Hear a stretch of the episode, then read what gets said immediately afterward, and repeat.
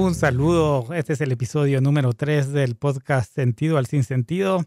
Hoy tenemos un invitado eh, de maravilla, se llama Víctor Juárez.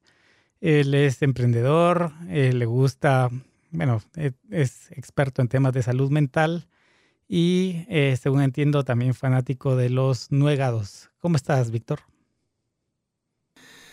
Muy bien, Bismarck. Muchas gracias por la invitación aquí, degustando un nuegado. Muy como vos muy bien lo dijiste. Claro. sí, gracias aquí a Sin Sentido, con sentido. Sentido al sin sentido, sí, sí, sí. Muy bien. Pues eh, um, bueno, aquí, eh, ¿desde cuándo te conozco? Hace unos 15 años quizás, ¿no? Um, pasa el tiempo rapidísimo, pero ah, sí, por ahí. 2008, creo yo. Sí, por, ahí. Sí, eh, um, sí, sí, quizás. Sí. No sé, porque pudo haber sido cuando se pueden decir nombres. Sí. Cuando Silvia estaba allá en Fundesa, creo que entró en el 2008. 7, 8, por ahí. Entonces desde ahí nos conocemos casi. Cuando ustedes hacían ahí sus salidas de copas. Sí, pero yo estuve en Fundesa. Ella, tuvo que haber estado antes porque yo estuve ahí en el 2006. De ahí me fui. Pero creo que vos la conociste porque estabas en el edificio, pero no trabajando en Fundesa. Creo que, pero mm, nada. Ya no me acuerdo. O el 100. Yo, tampoco, si yo no estaba presente. la cosa es que es, cerca del 2008, digamos, puede ser 2007. digamos que al menos 15 años, 15 años, más o menos dos. Cabal. Pues bueno, entonces, eh, um, eh, desde ese tiempo te has dedicado, creo que, corregime si estoy mal, al turismo, y luego eh, emprendiste, ¿verdad? Creo que sacaste algo en el INCAE. ¿Qué fue lo que sacaste?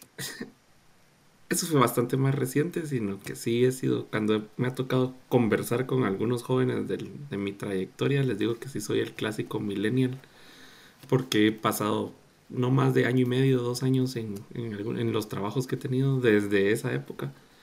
Entonces sí, digamos, tratando de llevar un orden cronológico, sí hice algo de turismo al principio. Luego trabajé, bueno, de hecho sí tuve un trabajo oficialmente en turismo en academia, porque sí estaba a cargo de un programa de turismo en la, en la del Valle de Sololá. Luego trabajé un programa de emprendimiento en la del Valle de Sololá. Luego estuve a cargo de mercadeo de la universidad aquí en la ciudad. Luego trabajé con la OIM en programas de migración. Eh, yo estaba a cargo de la reintegración económica de retornados forzados, digamos que es el término que usa la OIM. Luego trabajé en la ahí empecé a trabajar con el gobierno de Estados Unidos, trabajé apoyando, digamos que estaba de alguna forma a cargo del programa de becas que tiene el gobierno de Estados Unidos en Guatemala, que son como ocho programas, en una oficina que se llama Education USA. Y luego me pasé a la sección de comercio de la Embajada de Estados Unidos, que ayudamos a, o ayudaba a empresas de Estados Unidos a hacer negocios en Guatemala. Luego trabajé eh, me pasé un poquito al tema filantrópico y entonces estuve trabajando con la, eh, la Fundación Internacional de Seattle en un par de programas con, organizaciones de sociedad civil. Eh, y ahí ya fue donde comencé el, tema más formal de emprendimiento con el tema precisamente de salud mental. Hice, de hecho, sí quise hacer una empresa de turismo, estábamos ofreciendo tours para visitar universidades en diferentes partes del mundo, como para ver qué te gusta y qué es lo que no te gusta. Pero no muy pegó y menos mal no me quedé en esa en esa en ese campo porque con el COVID hubiéramos definitivamente tronado a sapo. Sino que en eso empecé con todo el tema de salud mental y, y, hicimos, pues ya hice la validación y la empresa tiene dos años y medio ahorita. Y, y finalmente me puedo dedicar única y exclusivamente a la empresa eh, pero en el camino pues sí he hecho, me he ganado algunos programas de, fellowship o de becas. Eh, y una de ellas sí fue un programa de salud precisamente que se llama el Central American Healthcare Initiative de INCAE. Y entonces sí pude participar ahí. Ahí estuve yendo a Costa Rica y todo. Eh, pero tuve otro, un par de programas de fellowship con el gobierno de Estados Unidos. Uno en el 2012, otro en el 2016. Y, y, ahorita recientemente en un programa que es otro fellowship privado de una organización que se llama Halcyon, que era, sí es una incubadora de empresas sociales, y sí fue con la con tu consejería, que es la, la empresa social que, que, tengo. Buenísimo. Eso es un gran rollo. Claro. Digamos que toda... Y he, puesto, he puesto inyecciones, he trabajado en pinchazos, eh, todo lo que se te ocurra. En pinchazos arreglando llantas. Sí, sí. ¿Y, eso cuándo fue? No, son bromas. Ese sí no lo hice. Pero de ahí lo demás, sí, de hecho, de, todo un poco lavado. Creo que la audiencia va, va, va, a requerir un día verte cambiando una llanta de alguien más, no la tuya, porque eso supongo que ya lo hiciste más de alguna vez. Aunque no sé si has arreglado tu propio pinchazo. Al menos eso creo que valió la pena. valió la pena. No sé, ¿qué opinas? Sí, sí, con mucho gusto. Tengo tarifas asequibles. Muy bien. De cambio de llantas. Muy bien, pues eh, um, no me hubiera sorprendido que hubieras hecho eso, porque uno, yo por ejemplo, a mis 18 años repartí pizzas. Así que... ¿eh? Sí, sí, a todos nos toca. Bueno, en ese entonces yo también trabajé en un hotel cerca del aeropuerto, que me tocaba ir recibir extranjeros y extranjeras. Sí, nos sí, sí, de verdad que ahí barrí, trapié, hice camas. O sea, sí, toca de todo un poco en esa época en la U. Pues sí, claro. ¿Y te gustó hacer camas? ¿Eso te llamó la atención em, para escribir algún libro a futuro de cómo el arte, digamos, de hacer una cama? Creo que es más divertido desarmar las camas que hacerlas, pero... Pues sí, eh, estoy de acuerdo, estoy de acuerdo. creo que creo que la audiencia también, también está de acuerdo. también. Gracias, gracias. Pues muy bien. Gracias. Muy bien. Em, todo lo que hiciste, digamos, te llevó a mm, el emprendimiento que tienes ahora, aprendizajes con un emprendimiento anterior que, que mencionaste no fue exitoso. ¿Cuál, digamos que al momento que empezaste ese emprendimiento, em, cuáles fueron las lecciones que te llevaron a esta vez tener éxito en este emprendimiento actual? Claro creo que son diferentes cosas. Desde el momento en que una empresa o un negocio no te funciona, y obviamente siendo extremadamente optimista, aprendes todo. Desde el momento en que, porque no vendiste, aunque vendimos varios tours, pero no, no lo suficientes como para que la empresa se mantuviera más tiempo. Eh, aprender a hacer tus finanzas, entender un poco el mercado, sobre todo el mercado local, que el mercado guatemalteco es un rollo. Eh, y saber qué de todos esos, entre comillas, fracasos se pueden aplicar al momento de querer hacer algo nuevo. Em, digamos que en mi caso particular, gasté mucha plata en mercadeo, en medios, eh, cosa que con esta empresa no lo hemos hecho. Y esta empresa, pues ya digamos que menos mal, ya hace un rato superamos el, el famoso valle de la muerte de las empresas. Eh, y entonces esa fue una lección aprendida, que no necesariamente tirar un montón de plata en un medio te va a repercutir en ventas. Eh, aprendimos a planificar, o sea, aprendí mucho a planificar, eh, tener un plan estratégico, valga la redundancia.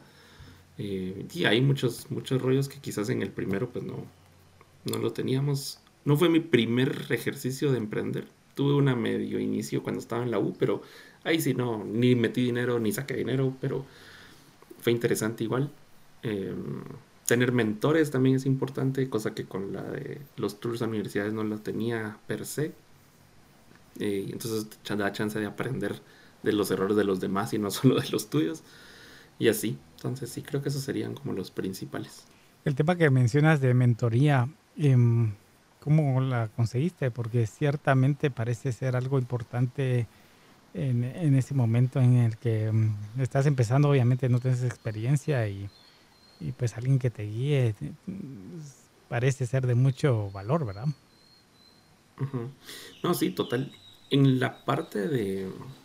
Quizás donde empecé a tener los primeros mentores fue en los procesos estos de, de beca que me gané, donde al compartir la idea te, te empiezan a dar como a cuestionar eh, las cosas alrededor de la idea y si las preguntas en lugar de que te desanimen te animan, creo que ahí es donde em, le empezás a encontrar el valor y que en mi caso, eh, sobre todo uno de mis primeros mentores, creyó en la idea desde un principio, entonces de, de volverse quien te cuestionaba, se volvió alguien que me comenzó a apoyar.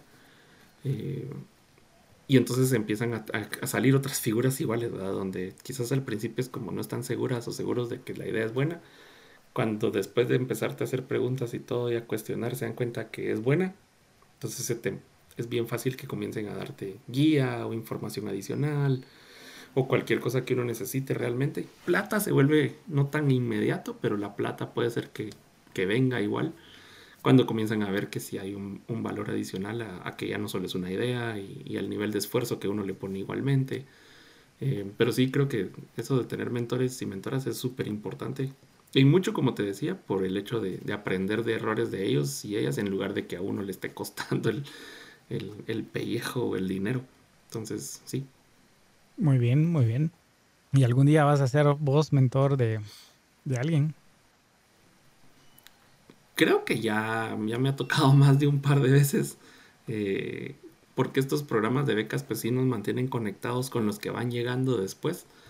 Entonces sí, sí no quiero decir asesoro, digamos, porque no, no creo que ya esté en ese punto, pero sí le doy mi opinión a, al menos a un par, más a otros personas mucho más jóvenes aquí en Guatemala que están con ideas de, emprendimiento que, que, aunque no, no es para todas y todos ese rollo de emprender, sí, sí les puedo dar mi opinión y, o, hacer el mismo ejercicio de hacerles preguntas para que se cuestionen si lo que quieren hacer es, es bueno o no. ¿Cuál crees vos que es la pregunta de cajón que le tenés que hacer a, a uno de ellos para que reflexione y vea si su idea tiene sentido o tiene futuro, digamos. Una de las que a mí más me ayudó es si, yo ya, si alguien ya había mostrado interés en comprar el servicio que yo estaba ofreciendo. Eh, porque desde el momento en que alguien está dispuesto a dar su dinero por lo que sea que estás ofreciendo, ya es completamente un, algo muy diferente a que si alguien solo te va a decir cuál es la idea. Eh, y que aunque suene como una super idea, si no hay nadie que esté dispuesto a comprarla, realmente, a no ser que sea algo filantrópico, pues no tiene sentido.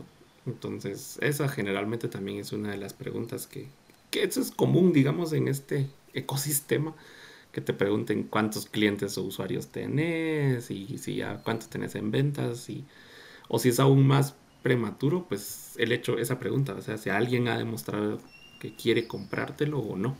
Y ya, eso ya te dice un montón de información. Supongo también que tendrá que ver un problema que, que, se quiere resolver, tener claro ese problema y su solución, porque habrán, eh, no sé qué tan común es, pero habrán emprendimientos muy, muy novedosos donde aún no se manifiesta ese deseo de compra, digamos, porque no existe. Pero el problema sí existe, digamos. No sé si eso es también un, tema de evaluar. Sí, esa es una discusión bien interesante que la, que la hemos tenido con jóvenes y que la tuvimos eh, probablemente en alguno de los programas que participé. O sea, ¿qué va primero? O sea, si, si diseñas una solución a un problema o diseñas un producto que nadie sabe que necesita y que después se vuelve el, hit porque resulta que siempre sí todo el mundo lo quería. Eh, y creo que allá afuera hay varios ejemplos de, productos que quizás uno ni sabía que necesitaba y, de repente siempre sí va. Para algunos eh, el calzoncillo, quizás. Para algunos el calzoncillo, para otras personas, pues, no sé, los... Te iba a decir una patanada, pero... pero sí, digamos que ejemplos de cosas que uno no sabe si realmente las necesita o no.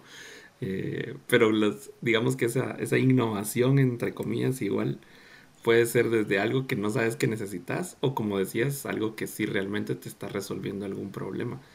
Eh, y es bien interesante el ejercicio con, jóvenes porque sí los haces pensar porque muchos de ellos creen que, lo único que puedes hacer es algo que te va a resolver un problema. Que en Guatemala sí tenemos miles de problemas y al rato sí hay miles de oportunidades de resolverlos.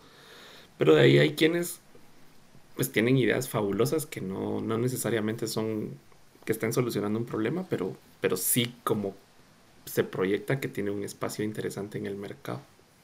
Buenísimo. Y para concluir este segmento de emprendedurismo, ¿qué consejo le darías a un joven o a una joven que quiere, eh, está pensando en emprender? ¿Qué, ¿A dónde se debería abocar? ¿Qué debería hacer? Esas cosas. El primer paso, y, y me da risa porque es algo que estamos, ahorita justo en la empresa desarrollamos una herramienta que te permite saber qué habilidades tendrías y si son o no eh, compatibles con lo que los tradicionalmente una persona emprendedora tiene. Entonces hicimos un ejercicio como, como, como unos 50, 60 emprendedores, mapeamos todas sus habilidades y logramos encontrar una media y entonces haces una prueba y te comparas con esa media y entonces, por ejemplo, una de las habilidades es qué tan eh, agradable, no, digamos que esa, esa, es otra un poco más complicada, pero digamos qué tan extrovertida o qué tan fácil es para vos comunicar lo que estás haciendo o sintiendo. Entonces, si tenés un nivel de comunicación muy bajo, probablemente te cueste como al momento de emprender, puesto que lo primero que a uno le toca hacer es vender su idea. Entonces, una de las primeras cosas que, y de hecho he estado muy activo en cuestionar el emprendimiento en general, es si saben lo que implica ser emprendedores o emprendedoras, porque si es bien difícil, no es la solución para todas las cosas y problemas que hay. Eh, y entonces si no, y, no tenerlas o no querer ser emprendedor está muy bien también, porque creo que hay espacio suficiente como para hacer otras cosas. Eh, y eso ha sido una dinámica bien interesante de que los jóvenes empiezan a cuestionar si realmente el emprendimiento es, porque ahí te puedes ir por el camino de, que nos lo están imponiendo culturalmente y hasta parece un invento colonialista y te puedes ir aún más hacia ese camino donde realmente, que si lo analizas el emprendimiento no necesariamente es la, porque te hace cuestionar el sistema capitalista en sí, y entonces es un gran rollo, pero, pero si lo, se limita a que a ver qué habilidades personales tenés y, que se conozcan antes de querer salir o hacer algo, creo que tiene mucho valor. Cuando decís cuestionar sistema capitalista es porque un emprendedor va, va, a necesitar de ese sistema, digamos, dependiendo. Sí, sí, totalmente, pero, pero de alguna forma puede ser forzado, o sea, digamos, donde yo, mi única opción es o migro o vendo algo. Entonces, al empezar a vender algo, te empiezan a definir como emprendedor o emprendedora. Cuando no, ahí es donde empieza la, la cuestionada. O sea, realmente puede ser que la persona no tenga, tenga cero habilidades, pero lo está haciendo por sobrevivencia. Y que entonces de repente te digan, ah, es que sos emprendedor, emprendedora. Y entonces vos digas, no, o sea, yo solo estoy viendo qué hago para comer. que hacer, sí.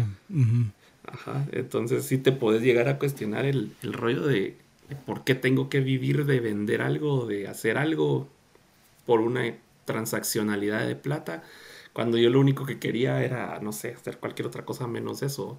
O yo quería trabajar para alguien, porque no quiero, no, es mi rollo empezar con algo nuevo, y a eso me refería con, cuestionarnos todo. No, y de acuerdo. Em, recuerdo cuando veía economía, uno, hay modelos de se llama de aversión a riesgo, que están los que les gusta, que son los amantes, los aversos que no les gustan, los neutrales, que X, ¿verdad?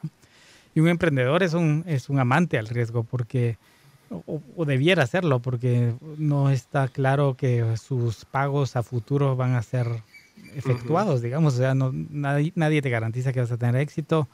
Y creo que, esto no lo sé, pero supongo que la mayoría de personas prefieren estabilidad a arriesgarse y saber qué es lo que va a pasar. Y, las estadísticas te dicen, si comparas cuántos emprendedores hay versus cuántos empleados, es, obviamente eh, no hay ni comparación, ¿verdad? Em, y, creo... Y pues, pero sí, sí. No sé, hay, es que hay muchas cosas porque puede ser que, que una, o sea, de hecho, y, creo que valdría la pena hasta investigarlo, pero podríamos igual suponer que puede estar comprobado que el, ciclo del emprendimiento en una persona no, no, encaja en algún momento de la vida en particular.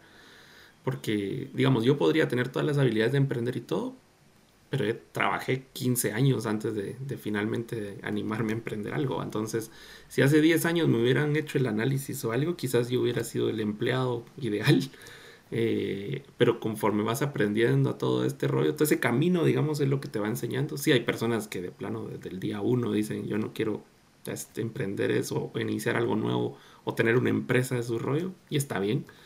Eh, como igual hay otras que nunca en su vida emprenden nada porque quizás sea por la parte de estabilidad o porque simplemente el riesgo no, es, no va con ellos o ellas y prefieren no. Eh, de hecho, esa cómo le pusimos en la prueba, pero digamos que esa afinidad al riesgo es una de las habilidades que, se, que encontramos en los emprendedores, eh, que cuando no le tenemos miedo al riesgo se ve muy marcado, entonces si en la habilidad te sale muy bajo y que sí le tenés miedo al riesgo, muy probablemente te cueste un poco más emprender. Claro. digamos que el emprendedor tiene quizás no, no, no necesariamente todas las habilidades, pero hay un conjunto de habilidades que hacen que tenga mayor probabilidad de éxito, digamos. Em, sí, sí, y son factores de la personalidad, entonces ahí sí ya no hay por dónde. Y, digamos alguien que mm, tiene una idea brillante, pero es mal comunicador, es tímido, es, eh, no sé, ¿qué le aconsejas eh, em, eh, hacerse socio de alguien que sí? Digamos que de alguna forma tiene que paliar esas debilidades con, no sé, de alguna forma, ¿verdad? Sí, digamos, si tiene la idea fabulosa y sí quiere seguir el camino de emprendimiento porque sabe que la idea es fabulosa y se va, no necesariamente por dinero, pero digamos que va a impactar a muchas personas o de verdad se va a hacer millonario o millonario, pues sí, una salida es no hacerlo solo, o sea, siempre hay más personas alrededor de uno que, están dispuestas a, a, darte una mentoría o al rato involucrarse de alguna manera. Y ahí es donde, donde quizás otras habilidades son las que más resaltan, como el hecho de tener una red de contactos, de poder quizás no comunicar bien la idea, porque tal vez esa es la debilidad, pero si tal vez tiene muchos amigos o, algo, o sea, es, es, como, y eso es algo que también remarcamos mucho con, con el trabajo que hacemos, es que siempre es importante saber pedir ayuda. Y aquí se aplicaría perfecto el hecho de, pues si sabes que sos malo vendiendo, pues búscate, busquemos ayuda con alguien que tal vez lo único que sabe hacer es vender, pero no va a tener la idea fabulosa que, la persona tiene. Y ya, ahora sí la última pregunta, porque ya, ya, te había dicho que era la última, pero ¿qué hacer, digamos, cuando existe gente pilas para emprender, comunicadores excelentes, pero que eh, su idea en realidad en vez de beneficiar perjudica? Te doy un ejemplo la, el, todas estas cosas de la pirámide, digamos, que, eh, que es una farsa, ¿verdad? Eh, esa gente obviamente son creativos porque se lo inventaron, o sea, eh, son buenos comunicadores para engatusar. O sea, digamos que dentro de la formación del joven, de la joven, ¿qué más, aparte de esas, generar esas habilidades, digamos, para los, como bien decís, no todos, la verdad es que yo no sé por qué eh, se piensa, porque sí tienes razón, que se piensa que eso debería ser universal.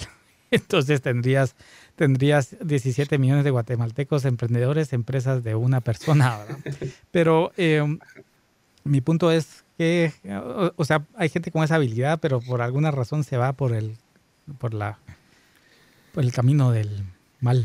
Uno de los, uno de los grandes pilares, llamémosle, de, al momento de, que está, de hecho, entre los factores de personalidad y que también está entre las habilidades que deberíamos de tener todas las personas y que de alguna forma cuando se habla de emprender y sobre todo emprender con un fin social, siempre haciendo empresa pero con un impacto social alto, es el de la ética. Y entonces ese componente es el que quizás a veces, eh, en el ejemplo que vos me das, quizás sea el que tengan más débil y si les haces una prueba probablemente sea una debilidad eh, donde entrar en un sistema que favorece a personas que no tienen ética es bien perverso. Lastimosamente creo que vivimos en uno, eh, donde creo que a veces hasta castigan a las personas que, son éticas, eh, pero eso no debería de desestimar el hecho de, emprender con ética, puesto que los resultados en el largo plazo pues, son mucho mejores. uno vive más tranquilo en general y siguiendo las normas que existen, por algo existen. Eh, entonces sí sería como de, recalcar o de reforzar el componente de ética, que creo que no quiero pensar que en las escuelas de negocios o en cualquier tipo de, entrenamiento se menciona al menos, eh, pero sí creo que ahí, también hay una gran oportunidad de, reforzar aún más el tema de la ética, sobre todo en países como el nuestro. Muy bien, pues entonces terminamos este segmento eh, de lección es no hagan experimentos eh, con humanos. Eso es terrible, terrible, ¿no? Em, creo, no sé. Pero seguiremos entonces con el siguiente tema. Vamos a ver. Perfecta, transición muy buena. Em, salud mental. ¿Qué te llevó a, a eso? O sea, ¿por qué? La historia o la versión corta, digamos, que era que justo cuando yo estaba promoviendo estos programas de becas que me tocaba promover, eh, me enfrenté a muchísimos jóvenes que teniendo el perfil para postularse no lo hacían. Eh, entonces me dio curiosidad y al empezar a averiguar, pues si eran víctimas de violencia o, abusaban de sustancias o, acoso escolar o una infinidad de problemas diferentes que, existían y que no tenían la oportunidad de comunicar a prácticamente nadie. Eh, sobre todo nuevamente acá en nuestro país, que las oportunidades de tener una ayuda profesional son mínimas si no estás en un núcleo urbano muy, muy especial. Eh, y entonces sí, entonces fue como, al principio solo fue curiosidad, luego ya era como prevalente el hecho de que tenían el perfil y no postulaban, y luego fue así como, bueno, hay que hacer algo. Quizás al principio con, con el afán de que postularan a las becas y luego ya con el afán de, de que tengan una mejor vida, porque sí creo que, que si desde un principio se trabajan problemas básicos como la soledad, por ejemplo, que tienen y que muchos jóvenes podrán ser el hermano 6, 7 de la familia, pero están muy solos y solas. Eh, si se trabaja de alguna forma o si tienen acceso a comunicar lo que están sintiendo, muy probablemente tengan una vida diferente en el futuro que si no hacen absolutamente nada por su salud mental. Entonces así fue como, como comenzó todo. Y tu consejería, em, ¿cómo se te ocurrió la idea? Tal vez si nos cuentas un poquito de qué trata tu consejería y, y nos cuentas cómo generaste esa idea.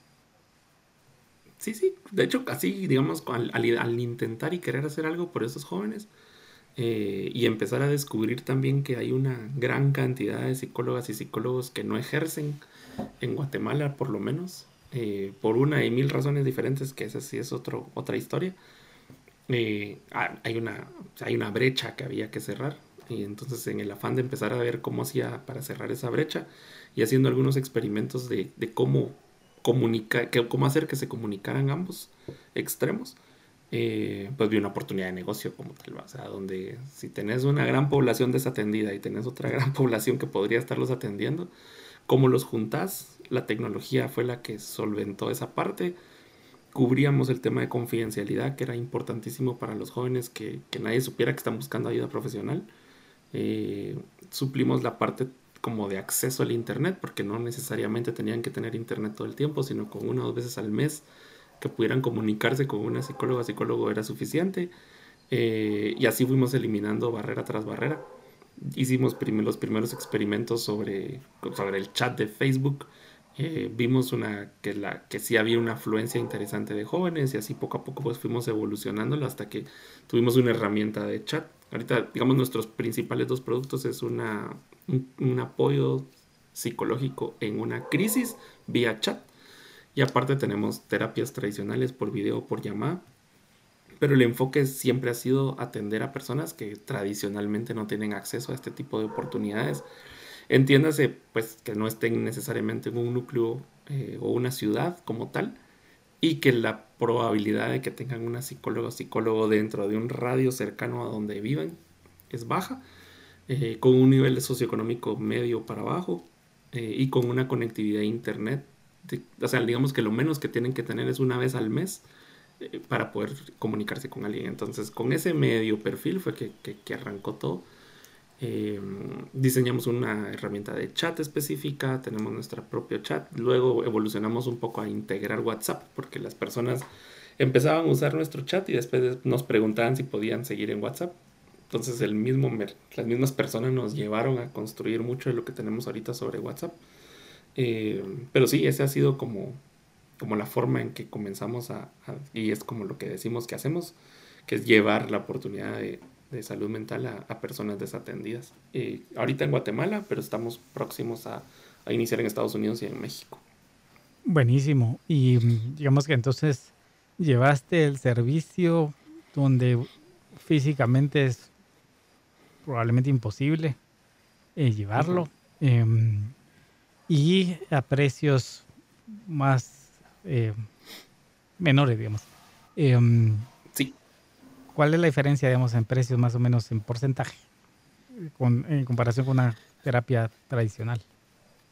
En una terapia de videollamada sí estamos como por lo menos al un 40% menos. En el acceso a un apoyo en crisis, a la gran no hay prácticamente, pero las pocas opciones que existen, eh, bueno, de hecho las pocas opciones que existen son, no tienen costo porque están subsidiadas por alguien, em, pero son muy limitadas, sobre todo en temas de horario. Eh, tenemos muchísimas usuarias y usuarios, por ejemplo, que ingresan a partir de las 10 de la noche. No hay absolutamente nada disponible a esa hora.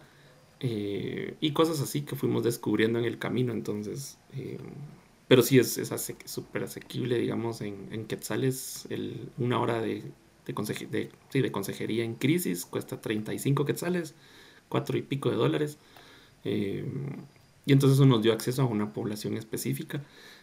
Quizás, quizás no está tan hasta abajo de la pirámide, pero sí hay una gran masa ahí que estamos atendiendo y estamos llegando a más abajo de la pirámide, personas que quizás no lo podrían costear igualmente esos 35 quetzales, pero lo hacemos a través de organizaciones que son quienes triangulan y subsidian el servicio para esas personas.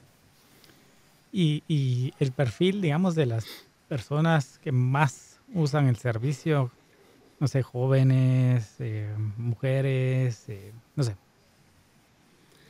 Sí, eso también fue bien interesante. Nacimos como un servicio para jóvenes, eh, pero a raíz de la pandemia tuvimos una escalada gigantesca de casos de mujeres sobrevivientes de violencia. Eh, y el año pasado también una escalada de casos de, suicidio. Y entonces eso sí cambiaron un poco el perfil de las personas que atendemos, de estar enfocados únicamente en, jóvenes. Y con jóvenes me refiero a 14 a 20, 22 años. Eh, Luego lo ampliamos a adultos jóvenes, que entonces llegábamos hasta 29 años. Y entonces la principal categoría ahorita está ahí. Eh, la mayoría son adultos jóvenes y la mayoría, casi el 65% son mujeres. Eh, porque por esta disponibilidad de nuestro servicio de 6 de la mañana a medianoche todos los días, se volvió un canal de, llamémosle, de, de, denuncia de lo que están sufriendo en, casos de violencia. No exclusivamente, pero sí mayoritariamente. Y lo mismo con, temas de suicidio, que, se vuelve un canal que está disponible y entonces hemos hecho mucho por, esas personas también.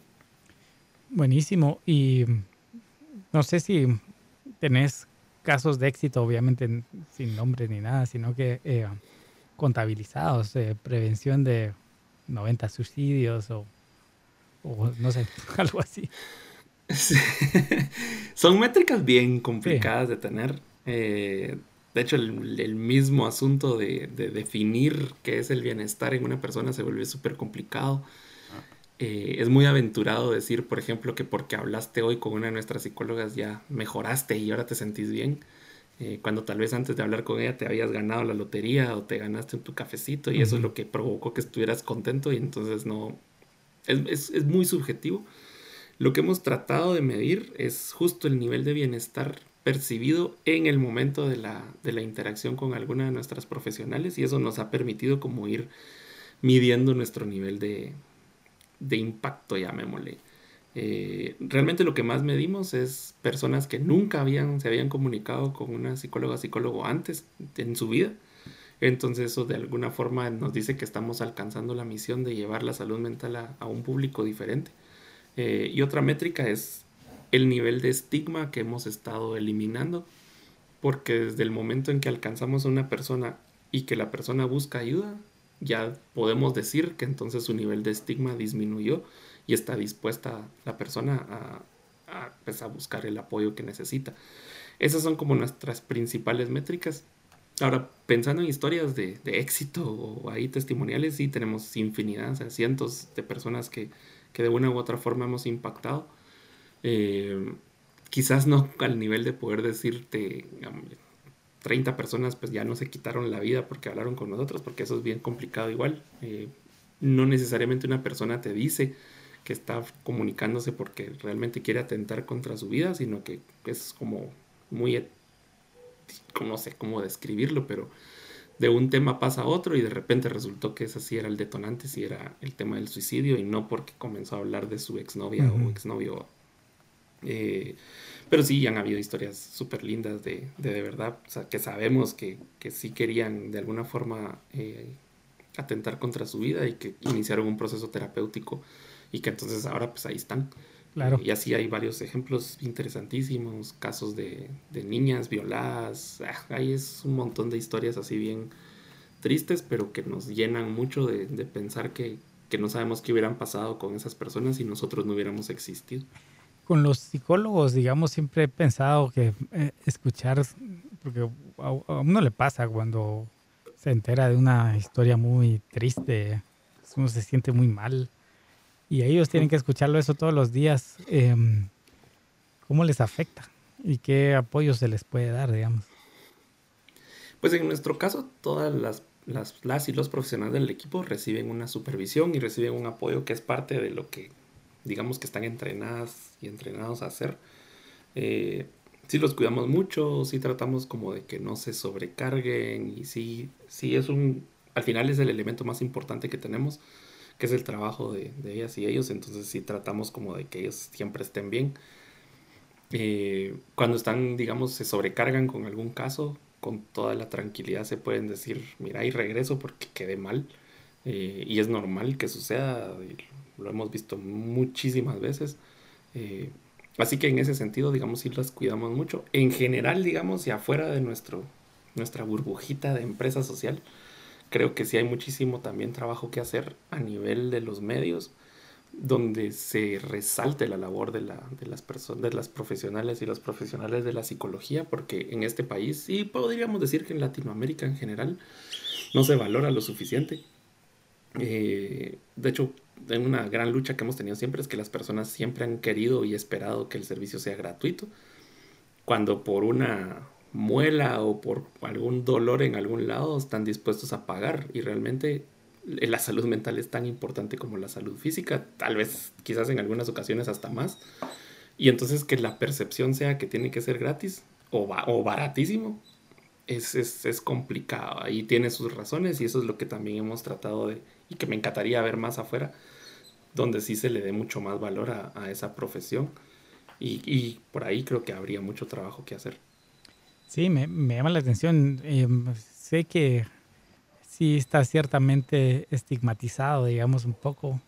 Em, voy a ir al psicólogo, no, ¿para qué? Si no estoy loco. Cosas así, ¿verdad? Pero em, no, no sabía que había esa percepción de que tenía que ser un servicio gratuito. eso me, me, llama la atención. O barato. ¿ah?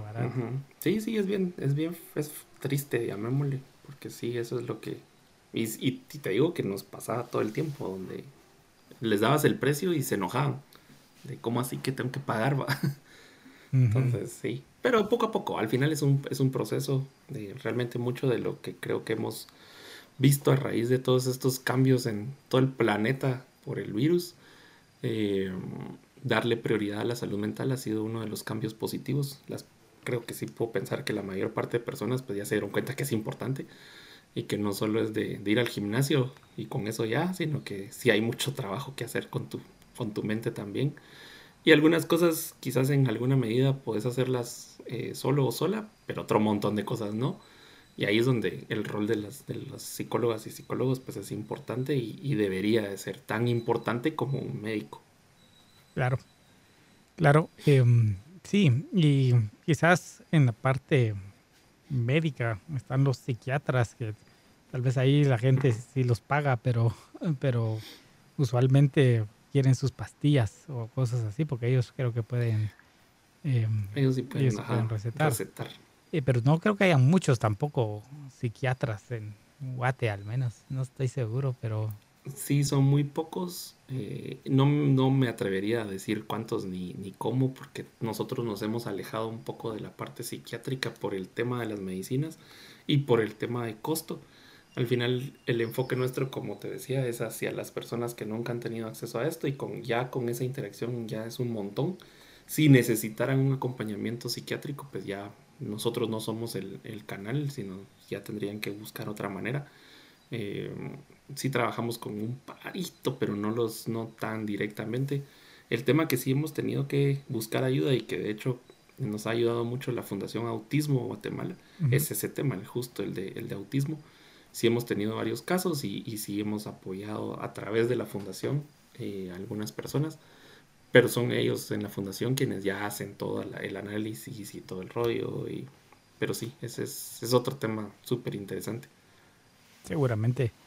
Y la verdad es que creo que haces una, obviamente, una excelente labor. Y me gustaría también que todo esto se expanda, digamos, a todos los eh, sectores, porque te digo un ejemplo, en educación, eh, los colegios o menos las escuelas, ¿de dónde van a tomar en cuenta la salud mental? O, digamos que los niños que requieren un poquito más de apoyo, ¿de dónde? quizás solo los, los más élites de los colegios. Y te digo, los colegios élite quizás sí, de alguna manera. De hecho, el radio de psicólogas o psicólogos por estudiantes, casi a niveles de, primer mundo, pero es un porcentaje mínimo de la población. Cuando hablas de, de educación es bien súper triste porque algo que hemos identificado mucho nosotros es que hay un duelo gigante en la población en Guatemala a raíz desde el conflicto armado hasta la violencia que se vive todos los días. Entonces, sí no es difícil encontrar personas que nos han buscado, sobre todo jóvenes, que alguna persona muy cerca de, su familia o de su familia pues se murió por violencia. Adicional ahora al COVID, que también hay mucho duelo por COVID. Entonces no hay y no tienen opciones. Y, y te digo, en el sistema educativo público, lo más triste es que son los maestros que probablemente estén en la misma situación. O sea, no tendrías que ni llegar hasta abajo con los estudiantes, sino simplemente quedarte con los maestros ¿qué apoyo reciben en, ese, en temas de salud mental? Si los centros de salud más cercanos probablemente no tengan a una psicóloga o la tienen una vez al mes. Y entonces ahí es donde hay nuevamente muchísimo trabajo por hacer. Que si llegas o llegamos a tener una población de maestros con su salud mental, digamos que controlada, ya el impacto se miraría de alguna manera con los estudiantes pero también habría que hacer mucho trabajo con los estudiantes. Otra vez el tema de qué pasa si son el hermano uno o dos de una familia numerosa, eh, el tema de migración, quizás viven solo con su mamá. Uf, una de dinámicas familiares inmensas que, creo que hay mucho trabajo por hacer. Buenísimo. Entonces, em, ¿cuáles son los el futuro de consejería?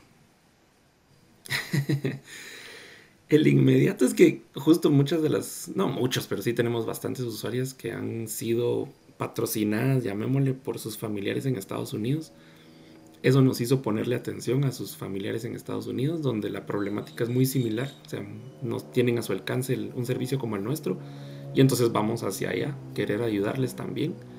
Eh, y también identificamos una gran, gran necesidad en México porque compartimos muchísimo de los problemas y entonces también estamos prontos a abrir en México. Ambos fue también porque ganamos un proceso de, aceleración en Estados Unidos y en México de los que acabamos de terminar. Entonces eso nos dio herramientas y nos, dio, nos permitió ver que, que sí podríamos y que sí tenemos algo interesante para, para ambos mercados. Entonces por ahí vamos, ese es el inmediato. Y ya un poco más a largo plazo sí, sí sería o sea, sí, el ideal es estar en varios de los países en Latinoamérica y no solo en, nuestra región, porque los problemas son los mismos. Eh, mucha violencia, muchas sustancias, muchos, pues todo lo que hemos platicado, entonces sí hay, nuevamente hay mucho trabajo por hacer. Buenísimo, pues ¿y, cómo, cómo conocen, cómo pueden acceder a los servicios? ¿Qué tiene que hacer una persona que quiera eh, recibir eh, atención? ¿Qué hace? Pues estamos, todos nuestros servicios son remotos, entonces sí nos respaldamos mucho en la tecnología. Entonces estamos en todas las redes sociales y sobre todo en nuestra página, que es tuconsejería.com. Eh, y ahí puede, siempre hay alguien, porque también aprendimos y que tenemos un componente, todo lo que hacemos es humano, orgullosamente también lo decimos, hicimos algunos experimentos hace años en temas de inteligencia artificial y no funcionó. Eh, creemos que nuestra población y cualquier persona siempre va a preferir hablar con alguien antes que con un bot. Entonces, en todas nuestras redes sociales siempre va a haber una persona de nuestro servicio al cliente que va a estar dispuesta a, ayudarle a, pues, a, darles dirección, con quién, hacer citas, si es por ahí, sea, todo eso. Entonces, eh, sí, como en, la página creo que sería lo más fácil, tuconsejería.com, o en Facebook, Instagram, LinkedIn, Twitter, eh, Telegram también estamos eh, y así. Buenísimo. Pues eh, tuconsejería.com, em, eh, si quieren, pues accedan. servicio bueno, de bajo costo y no se sientan intimidados, ni mucho menos, porque la salud es importante. Física y mental, que eso es la misma cosa al fin y al cabo, ¿no? Porque la mente es parte de, del cuerpo al final. Así que hay que, hay que ponerle coco, hay que ponerle coco. Y quizás con lo que decías de mm, la inteligencia artificial, yo creo que obviamente en un servicio como el tuyo es sin duda eh, así. Aunque en algunos casos, te soy honesto, yo prefiero a un bot que a una persona. Eh, en algunos casos, ¿verdad? Sí, para pedir comida quizás, pero no para cuando le estás contando que... Para eso no. que tenés algún... Ajá. que te fue mal en el chance o tenés estrés o... Exacto. Pero bueno, buenísimo. Víctor, eh, te agradezco por estar acá. No sé si querés mandar un último mensaje y si nos querés contar por qué te gustan tanto los nuegados. no, no, el único mensaje que podría decir es que que qué alegre que me hayas invitado. Es un honor. Y ojalá no sea la última. Y los nuevos me gustan porque me gustan desde que nací. Estamos en la tierra de los nuevos. Estaba, estaba en tu sangre, en tus genes. Ajá. Cabal, tengo, tengo genes de nuevo. Eso probablemente sí.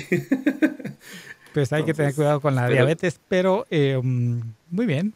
Muy bien, eh, estoy seguro que los cuatro o cinco personas que escuchen este podcast pues van a estar eh, agradecidos de tu... Añorándonos nuevos. Y añorando nuevos. Así que el, primero que marque eh, los comentarios en, el, en YouTube que ponga Nuegado 1210, vamos a ver si, si viven cerca les podemos mandar un, una cajita de Nuegados, ¿verdad?